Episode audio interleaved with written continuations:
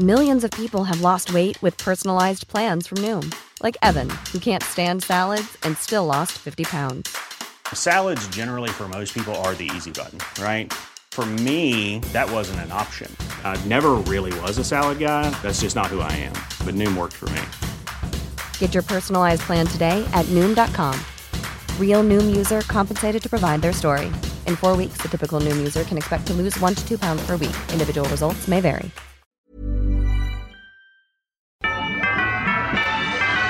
Este diciembre no solo prendas las luces de tu árbol, sino también las de tu corazón. Ilumina tu vida y dale un sentido de amor y gratitud a esta Navidad. El Heraldo Radio. El dedo en la llaga. Había una vez un mundo en el que nadie creía. Un país de historias inexplicables. Una nación con personajes asombrosos.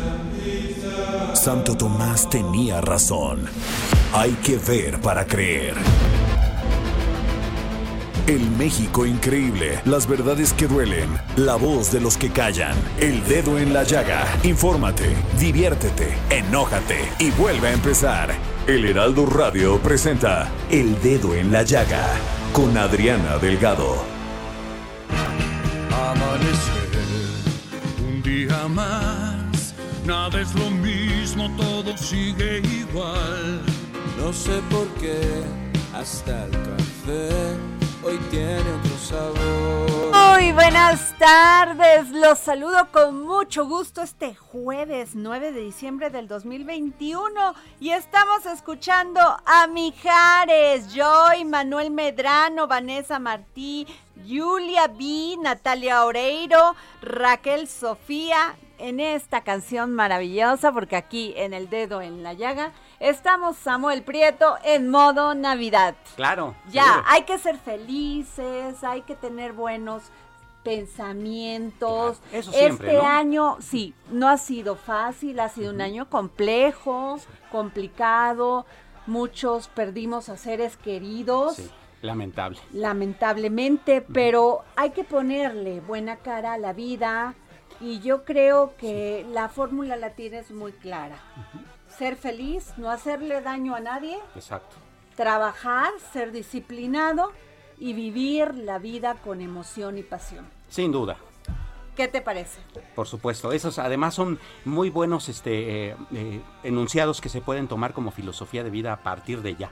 Así es, así que pues a ponerle ganitas. Claro. Y fíjate Samuel que el día de este, pues ayer nos enteramos que la Comisión Nacional de Honor y Justicia había suspendido los derechos partidarios por seis meses a la diputada Jacob Polepsky. Qué cosa. que además dirigió el partido, ¿no? Claro, que dirigió Sí. el partido, que fue una, fue, o sea, ella apoyó en todo, realmente de, de quien inicia Morena Así con es. el presidente Andrés Manuel López Obrador.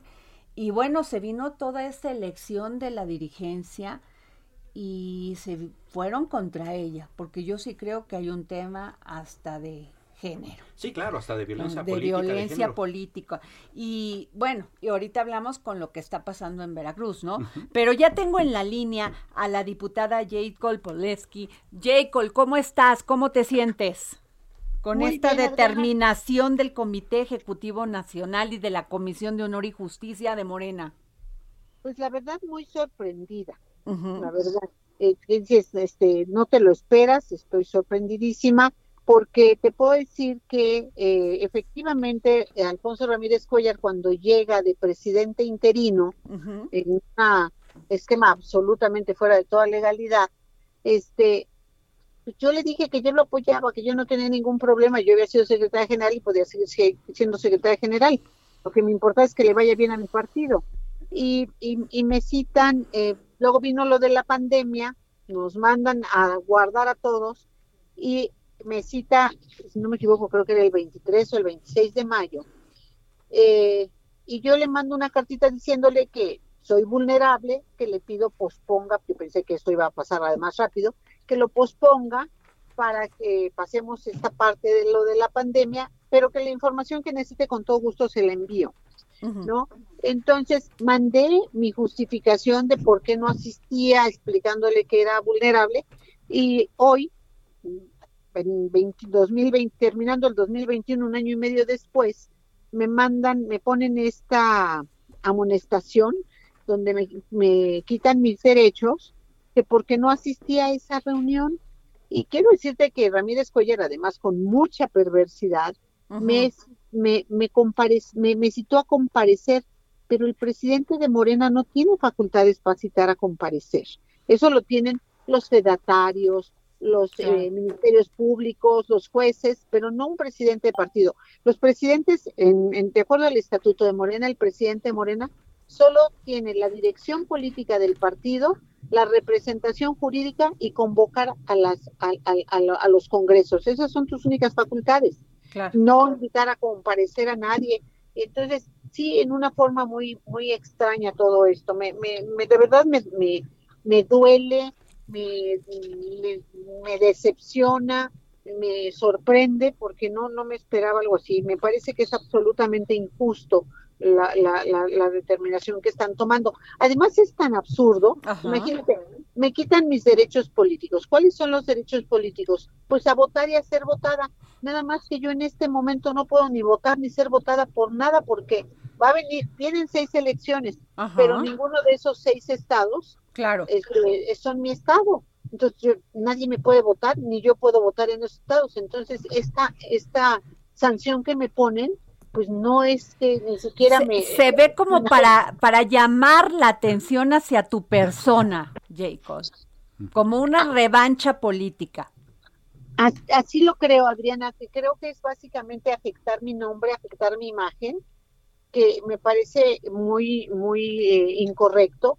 Ya en el pasado, inclusive Ramírez Cuellas había tenido actitudes sumamente violentas y agresivas conmigo, y yo lo podía haber acusado de violencia política de género, de todo, y yo dije, yo no voy a caer en dimes y diretes, yo, mi obligación es cuidar al partido, es tener una conducta ejemplar para el partido y no se trata de hacer este tipo de cosas.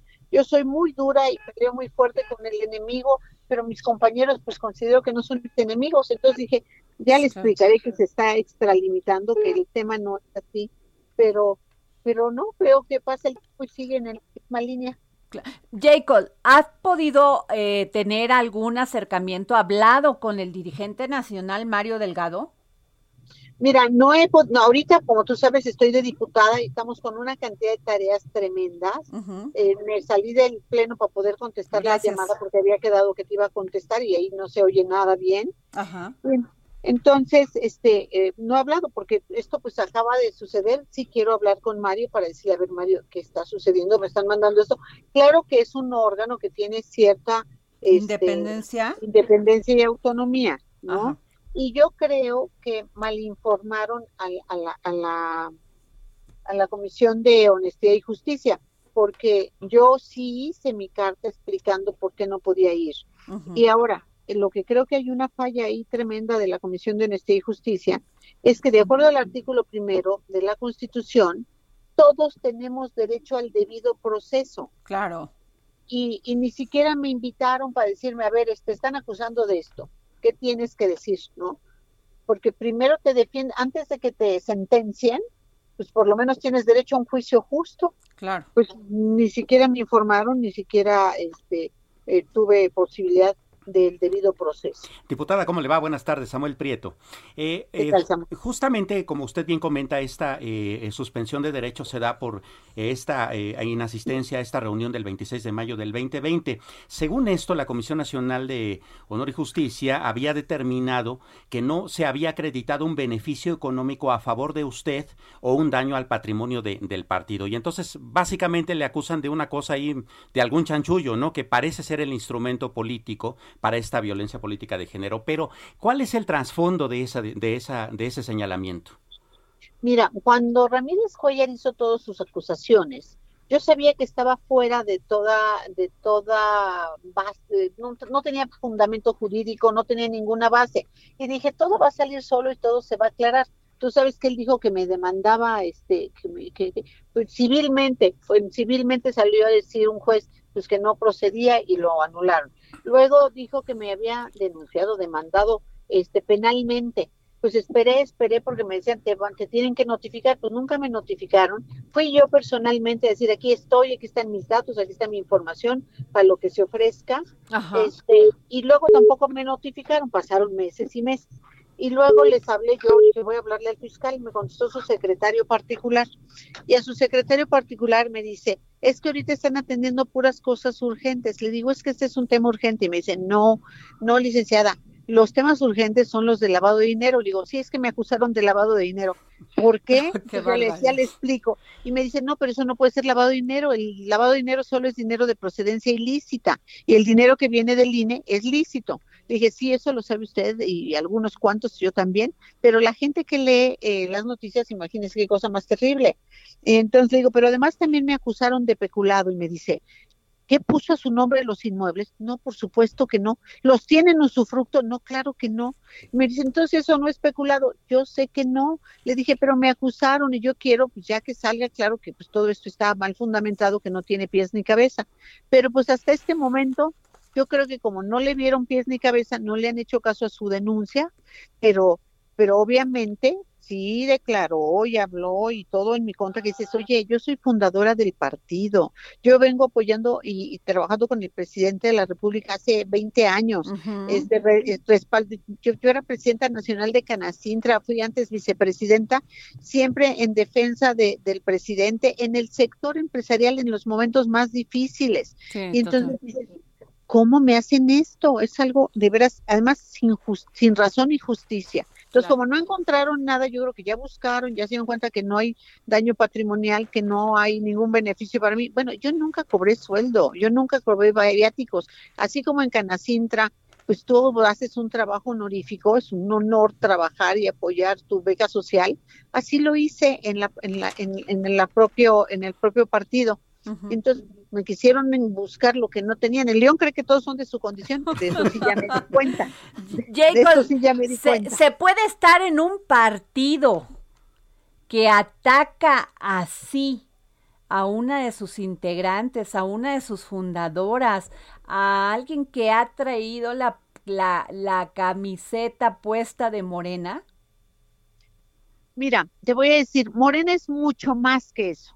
Morena Morena es un movimiento y un partido a la vez, con gente valiosísima en, en todo el país, eh, con gente comprometida con un cambio verdadero, comprometida con el presidente, con gente que ha luchado siempre, que verdad este, su vida ha sido luchar, y yo creo que eso hace que merezca y valga toda la pena estar dentro de Morena. Morena es de verdad un extraordinario partido, que hay unos que otros que hacen muchos problemas y que, que luego ensucian el nombre del partido, la imagen y demás, es cierto, pero eso nos obliga a estar más comprometidos y a luchar más para que eh, para que el partido salga adelante. Y además algo que hay que tener claro, es un partido muy joven, es un partido nuevo, que de repente es un partido abierto, ha llegado todo mundo, hay de todo tipo de personas, niveles intelectuales, diferencias de pensamiento, de todo, que lo hace muy rico, pero que necesita que gente que creemos en este proyecto, en este movimiento, en este partido y sobre todo en este presidente, nos mantengamos y no permitamos que alguien que quiera hacernos un lado por conveniencias personales se salga con la suya. Pues sin duda, pues vas a tener que dar la pelea porque este pues ahí están ahí está el tema de la Comisión de Honor y Justicia, Jacob. Y el buen nombre de la diputada. Exacto. Eh, y lo voy a hacer. Y gracias, gracias por, por sus eh, palabras y sus consideraciones. Voy a meter, sí, obviamente me voy a defender. Te digo, no me afecta porque yo no voy a ser candidata a nada en este momento, no tengo problema, pero sí es un tema de mi imagen, de mi nombre y dejar claro que, que yo no he imagínate, yo conozco el estatuto que todo el mundo dice que se los puedo hacer. Pero tú eres una de las precandidatas posiblemente a las, al Estado de México, Jacob. Bueno, pero para eso todavía falta Bueno, pero pues ya ves, ya el presidente ya este abrió la, la carrera a la presidencia de la República. Eh, bueno, eso es cierto. Pero bueno, muchas gracias, Jade Cole. Te agradecemos mucho, Jacob Polemski, que nos hayas tomado la llamada, diputada. Y yo les agradezco a ustedes porque sé que mucha gente de Morena, afiliados y también simpatizantes nos escucha y que esta es una extraordinaria oportunidad para mí para aclarar. Se los, de verdad se los agradezco desde el fondo del alma. Muchísimas gracias, Jacob. Y bueno, fíjense que también eh, con, conversé hace unos momentos con Patricia Loveira, mm quien es, este, pues ganó la alcaldía, la, el municipio de Veracruz. De Veracruz. Y resulta que el Tribunal Electoral de Veracruz ayer se la quitó. Le dijo, pues usted hay, fíjate, ella ganó con tres mil votos a Exome, que es el candidato de Morena. ¿Mm? Y pues este tiempo, pues el, el según el, el, tribunal, pues investigó, cotejó y dijo que pues esos tres mil votos habían sido eh, el resultado de, de que se adelantaron a, hacer propaganda, a entregar este, pues ya ni entregan papelitos, ¿no? ya, todo es digital, ya todo, bueno, perdón, ya todo es en redes. Así es. Entonces, pues platiqué con Patti Loveira, pero lo que sí me llama la atención es que son dos mujeres de, de diferente partido.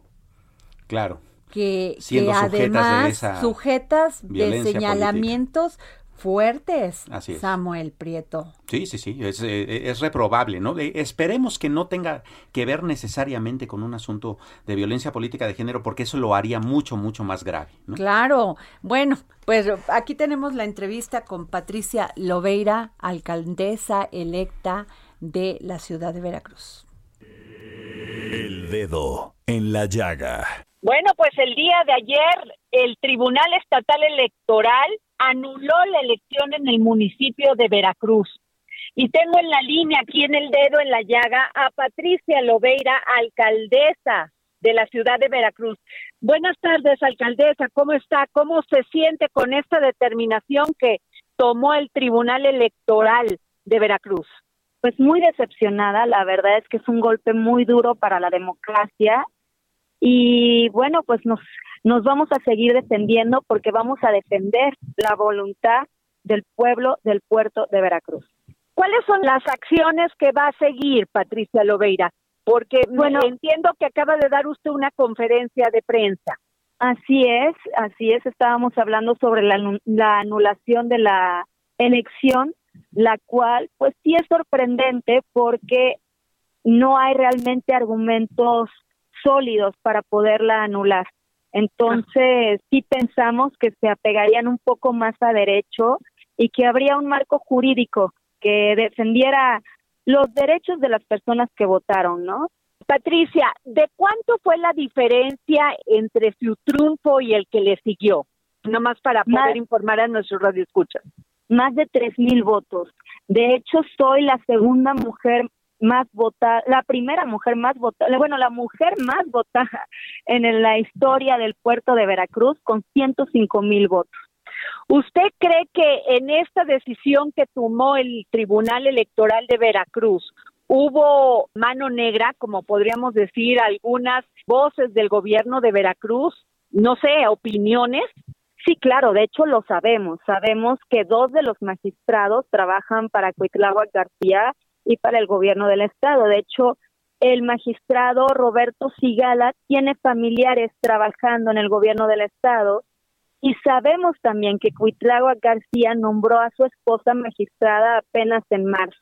Entonces, eh, realmente hay ahí una obvia complicidad por, por parte del gobierno del Estado y es un golpe, como decía hace rato, a la democracia de nuestro país y no debemos de permitir esto. Es por eso que nos vamos a defender, nos vamos a ir a la sala regional y en caso de que la sala regional tampoco diera un resultado a favor, nos vamos a defender en la sala superior.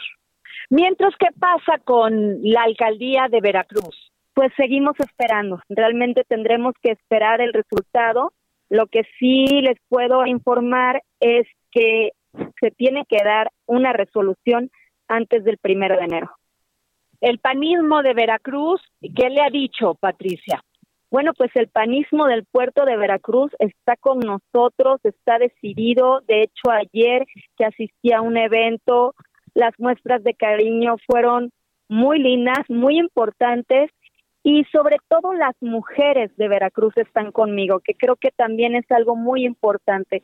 Las mujeres están apoyando porque este no fue el triunfo nada más de Patricia Loveira, este fue el triunfo de todas las mujeres veracruzanas y que nos demos cuenta que podemos llegar a este tipo de puestos, de puestos de responsabilidad a los cuales llegamos muy pocas veces. Y el panismo, la dirigencia nacional, le ha externado su apoyo. ¿Cómo la va a apoyar, Patricia? De hecho, están apoyando. Hoy tuvimos una rueda de prensa en el CEN del PAN con su presidente Marco Cortés y, unas, y también diputadas eh, federales del PAN. Y bueno, pues nos están apoyando y vamos a estar luchando. Esto no, no va a parar, vamos a seguir y no nos vencerán. Muy bien, pues le agradezco la que nos haya tomado la llamada para el dedo en la llaga. Patricia Lobeira, alcaldesa de Veracruz. Gracias. Muchísimas gracias, un saludo. Hasta luego. Bueno, pues Patricia Lobeira tuvo una conferencia de prensa aquí en el CEN del PAN, donde la cuerparon pues los, las diputadas mujeres del PAN y el Comité Ejecutivo Nacional. Sin duda esto va a ser un tema bien complejo porque no solamente es esta decisión del Tribunal Electoral, sino que ella es esposa de uno de los hijos de Miguel Ángel Yunes, que además, déjame decirles que el PAN siempre se ha llevado en todas las elecciones Boca del Río y Veracruz. No es raro que ganara ella.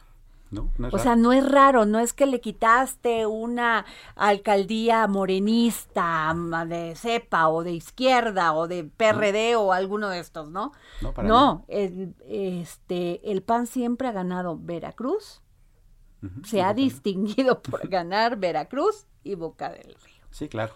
Y todavía más allá de eso es que la resolución del tribunal, eh, pues como toda, sienta precedente, ¿no? Entonces, a, a, ver si en el largo plazo, más allá de que se revoque o no, este, si esa, si esa decisión eh, sienta precedente para que en futuras elecciones vuelva a haber conflictos. Me preocupa mucho. Sí, claro. Me preocupa porque, pues, el Tribunal Electoral de Veracruz, además, ella dice que hay mano negra, que hay este quien, quien está muy cerca de los, de lo, de quien toma las decisiones. ¿Tú qué piensas? Pues eh, digo, generalmente eh, es común ver, lamentablemente, todas de los magistrados, ¿no? Eh, sí, y que hay mucho casicazgo, ¿no? También en, en, diversas partes del país. Veracruz no se escapa de ello. Seguramente este tema va a continuar todavía. En el Tribunal Electoral Regional. En el regional y si no hasta en el federal, ¿no? ¿Por qué? Pues porque, digo, son instancias que tienen que seguir y mientras el gran problema está en que la falta de gobernabilidad allá en Veracruz, que de por sí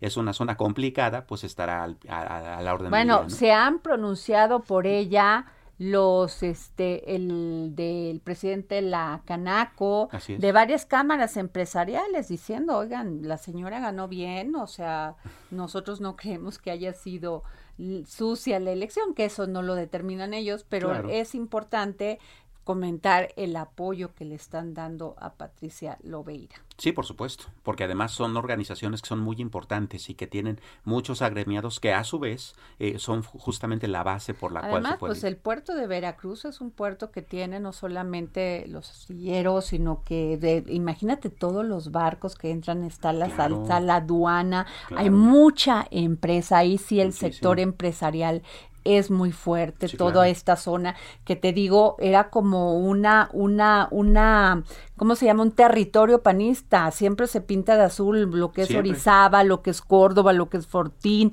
lo que es Veracruz, lo que es este Boca del Río. Sí, así es. O sea, no es raro. No, no es raro. nada más el puerto es el más importante de todo el país. nada, más. con eso, ¿no? Entonces se trata pues, de una actividad muy importante. ¿Qué pasa? Pero va a haber este, como dicen en mi pueblo, faramaya para de aquí, hasta el próximo año. Bueno, nos vamos a un corte, regresamos aquí al dedo en la llaga. Yo soy Adriana Delgado Ruiz, me acompaña Samuel Prieto aquí en la 98.5 FM, en el dedo en la llaga.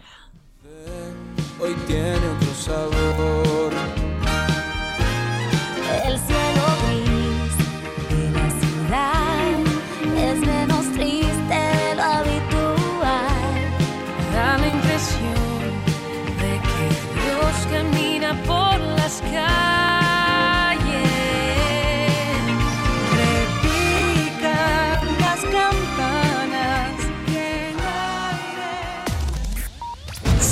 A Adriana Delgado en su cuenta de Twitter. Arroba Adri Delgado Ruiz. Además, te invitamos a enviar tus opiniones y comentarios en texto o por mensaje de audio a través de WhatsApp al 55 2544 3334. Y si quieres escuchar El Dedo en la Llaga de El Heraldo Radio, en cualquier momento y donde quiera que te encuentres, descarga el podcast disponible en Spotify y iTunes.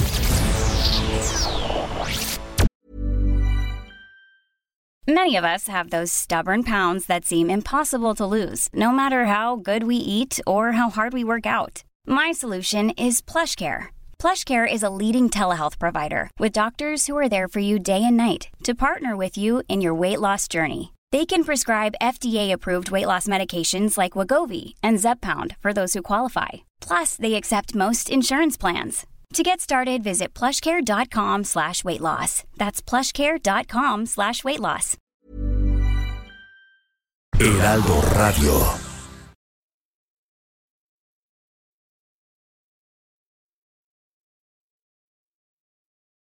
Heraldo Radio. Sigue a Adriana Delgado en su cuenta de Twitter en arroba Adri Delgado Ruiz. Y envíanos tus comentarios vía WhatsApp al 55 25 44 33 34 o 55 25 02 21 04. Adriana Delgado entrevista en exclusiva a la ministra de la Suprema Corte de Justicia de la Nación, doctora Yasmín Esquivel. El Poder Judicial se ha señalado que antes estaba bajo los intereses privados. ¿Es tan grave que haya un interés privado o económico detrás de una resolución? Como grave es la injerencia que puede haber de alguno de los otros dos poderes o la injerencia política en alguna resolución. Los usos y costumbres, donde se permite que las niñas sean vendidas. A mí me parece en lo personal que sería muy bueno que se prohibiera tajantemente y además se penalice en ocasiones por criterios diferentes que tiene el policía, que tiene el Ministerio Público y el juez, es donde se van los delincuentes, o bien por cuestiones de corrupción. ¿Usted aspira a ser presidente de la Suprema Corte? Por ahora aspiro a sacar los asuntos que tengo pendientes. De cada delito que se denuncia en agravio de las mujeres, es mínimo el que se judicializa. Jueves, 11 de la noche, El Dedo en la Llaga, Heraldo Televisión.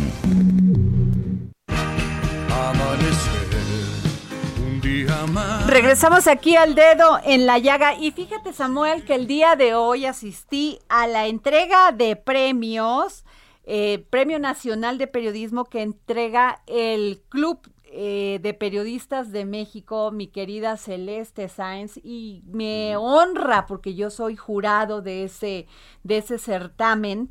Y déjame decirte que el Heraldo de México se llevó dos premios. Uno por, esta, su- por este suplemento de cúpula, este suplemento cultural que dirige Cristina Mieres y que, y que, bueno, tienen un gran equipo y la editora de artes de cúpula es la maravillosa Melisa Moreno. ¿Cómo estás, Melisa? Adriana, muchísimas gracias. Muchas felicidades, eres un orgullo para todos los que trabajamos aquí en el Heraldo. No, ¿qué dices? O sea, el orgullo es para nosotros, para todo el equipo, para Cristina, Rafaela, para Bernardo Noval. Sabes que estamos muy, muy contentos y muy orgullosos de lo rápido que este proyecto se ha posicionado, pero con un montón de trabajo. Así es, Melisa. Pues este, sin duda recibir un premio así, este, entre tantos periodistas destacados, porque déjame contarte, Samuel, que ahí estuvo Julio Hernández, lo recibió Genaro Villamil, lo recibió este Foro TV, estuvo este este, pues muchas personalidades del mundo periodístico, Melissa. Claro. Oye, Adriana, lo dices y se me pone la piel chinita. O Sí. sea, te juro que cuando lo vi, cuando me, me comunicó Cris que lo íbamos a recibir, no lo, o sea, obviamente lo creo porque, eh, como decimos, ¿no? El trabajo, son casi 70 números, estamos trabajando en el 70 y obviamente pues sí ha sido un gran, un gran esfuerzo eh, de todos, pero evidentemente el compartirlo con compañeros así, pues siempre es un honor, ¿no? Claro. Y, y obviamente, y otra cosa a destacar, ¿no? Al saber quiénes integraban el jurado, pues obviamente también nos, nos llenamos de orgullo por ahí. Qué bueno, Melissa, pues no sabes cómo te agradecemos. Eh, sigue con este profesionalismo, entrega que has, este, pues se ve aquí el resultado. Sin duda alguna, cuando hay disciplina, profesionalismo, entrega, emoción y pasión en lo que uno hace, se ve en las cosas y este es uno del- de tus grandes logros, tuyo y de todo un equipo. Y de todo el equipo, y pues nada más invitarlos a por favor leernos cada martes Ajá. este, en las páginas del Heraldo y también en la versión eh, impresa, ahí nos pueden encontrar con un excelentes contenidos y también excelente diseño. Bueno, muchísimas gracias, querida Melissa, agradeciéndote que nos hayas tomado la llamada. Y bueno, y también aquí en la mesa, en esta mesa del dedo en la llaga, está don Pepe Carreño, don José Carreño. A ver, Para empezar ya es a un ver, honor. te doy el honor de que puedas hablar de don Pepe, porque hoy recibió también en el Así Club es. de Periodistas de México un reconocimiento a su trayectoria de más de 30 años, ¿o cuántos? 50. 50, no me quedé corta porque te quise 50 años de trabajo periodístico, siendo corresponsal de México en varias partes del mundo. A ver, tú di algo. No, pues sí, eh, 50 años se dice fácil, es un numerito, pero vamos, el, el planeta era muy diferente, ¿no? Hace 50 años no había internet, es más, eh, los teletipos eran eh, más o menos nuevos, ¿no? La máquina de escribir eh, todavía tapeteaba, era diferente, ¿no? El, el periodismo Mira, incluso, don Pepe. Eh, tan diferente en muchos sentidos. So- Solo, solo en la parte tecnológica, para darles una idea, el, ah, los teletipos, los famosos teletipos y los telex, los Así que es. eran los aparatos por los que transmitíamos información desde cuando estábamos fuera, Ujú. esos que eran una especie de máquinas de escribir eléctrica que mandaban impulsos por vías telefónicas Así es. y, reci- y recibían Como de la misma manera. sí, exacto. Tenían una velocidad extraordinaria de 50 a 75 baudios, estos bytes, Ajá. por minuto. Así que eh, transmitir una, una nota O de... sea, ¿cuánto se hacía en, en que eh, entre que hacía su nota y la mandaba? eh, La enviaba y llegaba. vamos a ver, digamos que una nota de 500 o 1000 palabras, de 500 palabras, podría tardar, eh, que son aproximadamente unos 3000 caracteres, Ajá. podría tardar hace algo así como unos 10 minutos de transmisión. Ah, ok. Ah, bueno, no tanto. Bueno, ahora tantito. un segundo, ¿no? Eh, este, eh, póngase usted a pensar la diferencia entre que si, eh, de esos 3000 bytes Ajá. que tardaban unos 10 minutos, eh, alrededor de 8 a 10 minutos en ser transmitidos, ahorita son in- instantáneos. Sí. pues sí. No tardan, punto. Ya. No, O sea, no, no tarda ni, un- Ni un cinco minuto. segundos, pum, ya está, ¿no? no tardan ni, ni un minuto. La tecnología. Era la época, mire, le, le voy a- le voy a- no está ustedes para saberlo ni yo para contarlo. Ajá. Pero a mí me, to- a mí me tocó ver el, des- el desembarco del Apolo en la Luna en 1969, Ajá. mientras cubría la guerra de Honduras El Salvador en Centroamérica. No, bueno. Entonces, entonces ya estaba, ya la- las hostilidades ya habían terminado, estaba llegando el Apolo a la Luna, nos reunimos varios periodistas, compañeros en un bar a ver el- aqu- aquel, aquel Ajá. suceso. Y el, ah, años después lo tuve que pensar dos veces porque ¿Se acuerda usted de esos juguetitos Furby que fueron tan populares Claro. hace como 20 años? Bueno, esos juguetitos tienen más memoria que toda la computadora que llevó la cápsula a la luna. Así es. y, y no le digo de los teléfonos por- de los teléfonos portátiles, de los teléfonos claro. celulares. Ajá. Y curiosamente no hemos como humanidad regresado a la luna desde después de todo ese tiempo. No, bueno, pero fíjate que hoy este estaba leyendo una nota aquí en el Heraldo impreso que un este empresario chi- Ya está en la estación espacial. Como turista. O sea, llegó ya, o sea, Elon Musk llegó- y este, ¿cómo se llama el otro? Besos, nomás llegaron a la atmósfera, ¿no? A la estratosfera. sí. la estratosfera, pero este ya está en la estación Sí, claro. espacial instalado. Así que les ganó la carrera espacial a, de, a todos los A que... todos. Ah, no, y el de Virgin, ¿cómo se llama? Eh, Richard Branson. ah, Branson. Branson. Branson.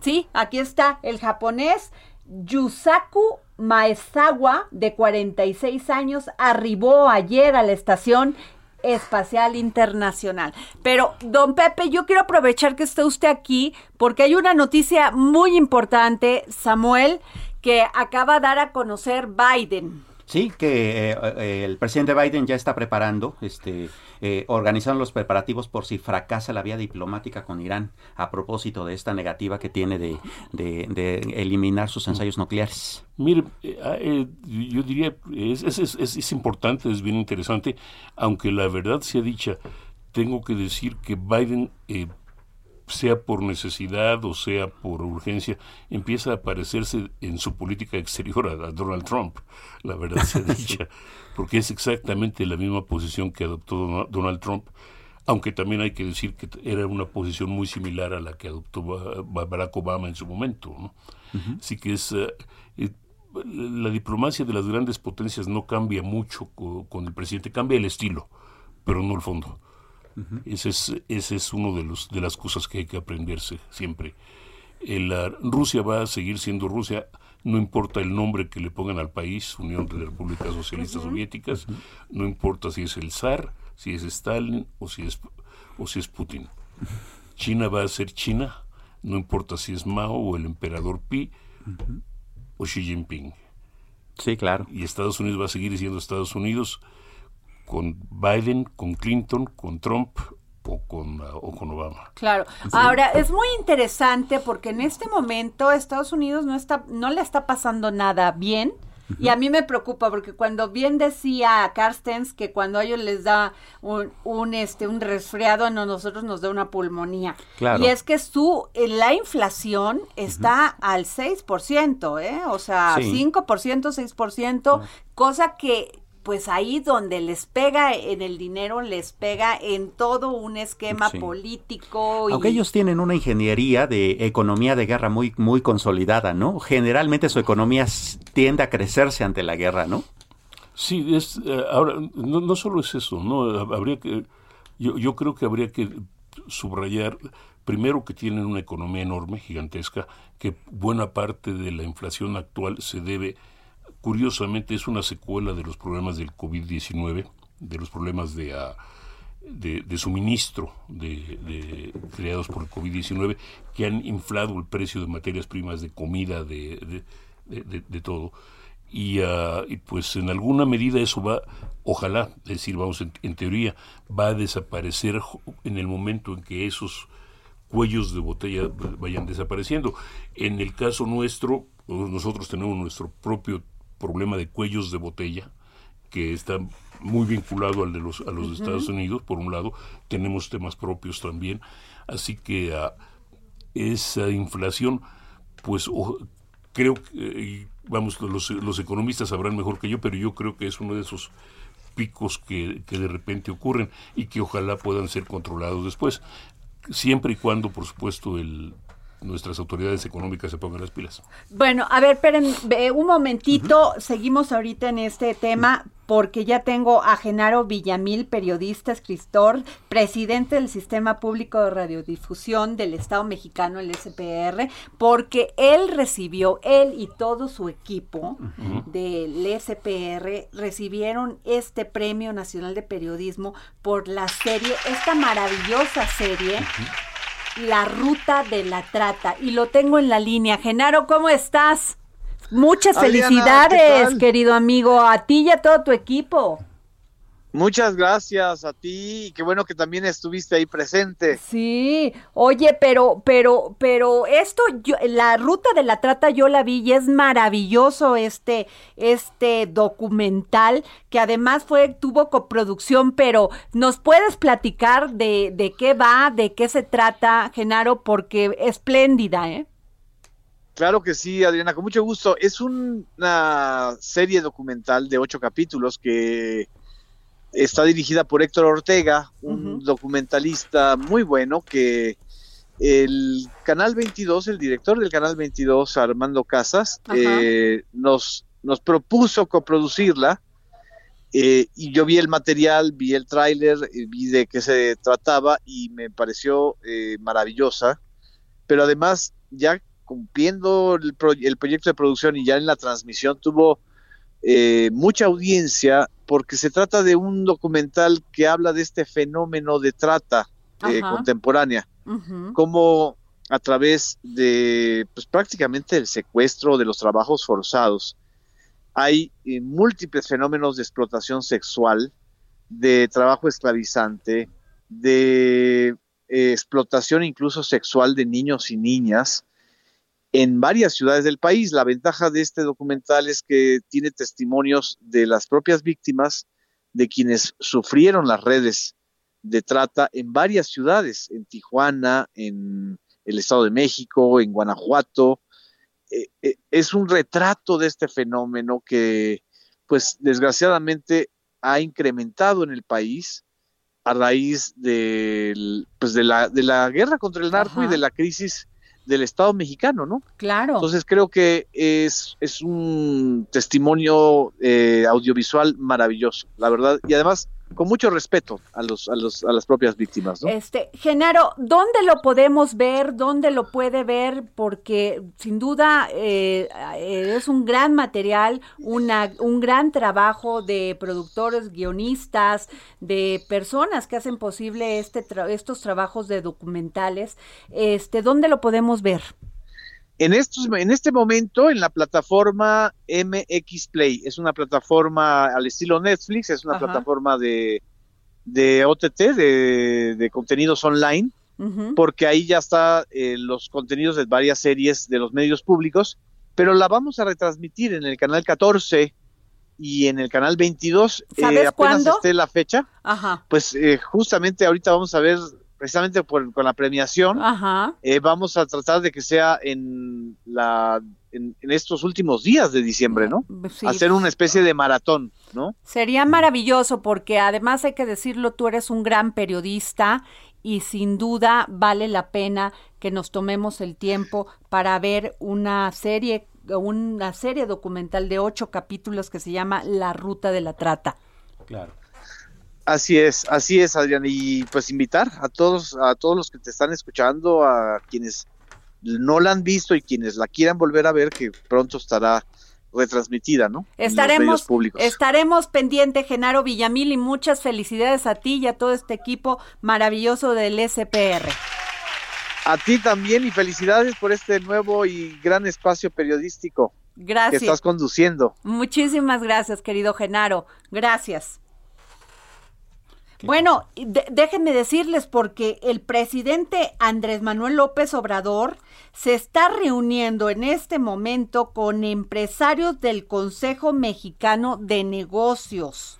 Sí, esta comida se está llevando a cabo en el Museo Caluz, en el centro histórico de la Ciudad de México. Y yo creo que es la primera vez, ¿no?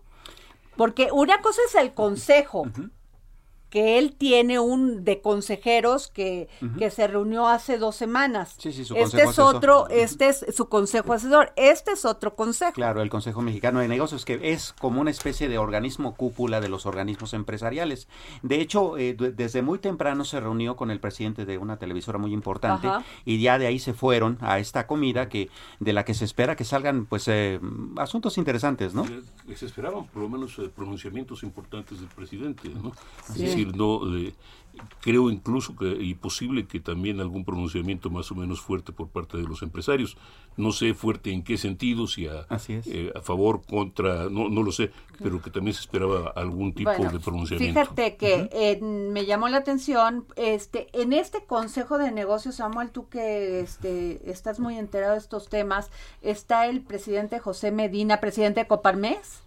Sí está. Sí, sí está. Porque él dijo, invitamos al gobierno a dialogar sobre diferentes temas para bien de todos, como lo hemos hecho con la subcontratación, el salario mínimo, la aplicación de vacunas o el presupuesto. Y está, está ah, en este lugar nuestro compañero del Heraldo, Gerardo Suárez, para que nos diga quién, a quién, quién entró a esta comida. Gerardo.